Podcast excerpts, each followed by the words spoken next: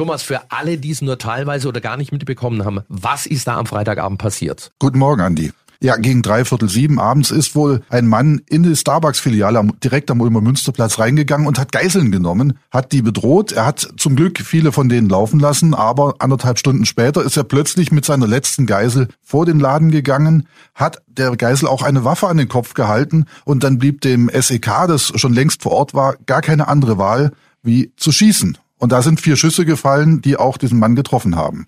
Was weiß man denn mittlerweile über diesen Täter? Das, was mittlerweile bekannt ist, ist ein 44-jähriger Mann, der wohl Bundeswehrsoldat gewesen sein soll und auch da äh, durch Kriegseinsätze Probleme gehabt hat und er wollte wohl auch einen Suizid begehen. So äh, war er wohl auch schon seit einer Woche vermisst von seinen Verwandten und das hat jetzt nun ja seinen tragischen Höhepunkt gefunden. Das heißt, er wollte sich bewusst äh, von diesem Sondereinsatzkommando erschießen lassen. So scheint es im Moment. Also gesichert ist das natürlich endgültig noch nicht. Die Kriminalpolizei ermittelt.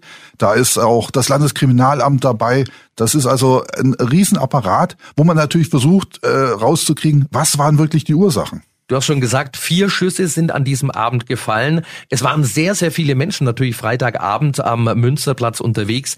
Wie gehst du dann mit um? Du warst mit dabei und vor allem, was können die machen, die das auch miterlebt haben? Ja, das ist natürlich äh, eine bedrohliche Situation, auch wenn man an einer Absperrung steht. Und äh, ich habe das ja selber nicht zum ersten Mal erlebt, dass irgendwo scharf geschossen wird da muss man vor allen Dingen darüber reden, mit Freunden, mit Bekannten, mit der eigenen Familie. Das ist das Erste, was hilft. An dem Freitagabend und auch am Samstag hat die Notfallseelsorge wahnsinnig viel getan. Die waren mit genau einem Dutzend Helfern im Einsatz. Die haben Gespräche geführt, die haben die Menschen betreut.